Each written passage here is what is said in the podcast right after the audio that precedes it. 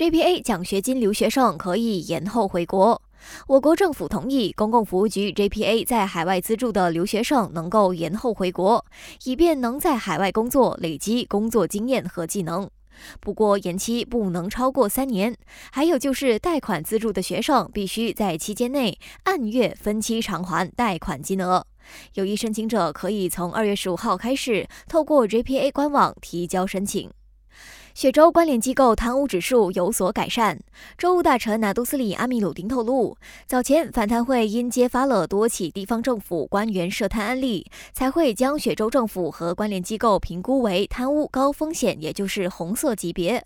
如今，随着反贪会的强力取缔，加上州行政团队和公务员的奉公守法，并且极力配合反贪会，因此雪州政府的贪污高风险已经降为普通级别。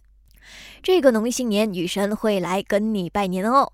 大马气象局发布警告，预计在二月十一号到十三号期间，南中国海将出现强风和汹涌海浪，以致半岛内陆和西部多个地区，还有沙巴和沙拉越也可能会出现雷暴和强风暴雨。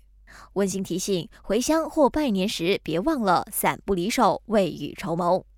最后，菲律宾南部连日豪雨引发土崩，导致两辆载送金矿工人的巴士遭掩埋，至少七人死亡，三十一人受伤，四十八人下落不明。搜索行动还在进行中。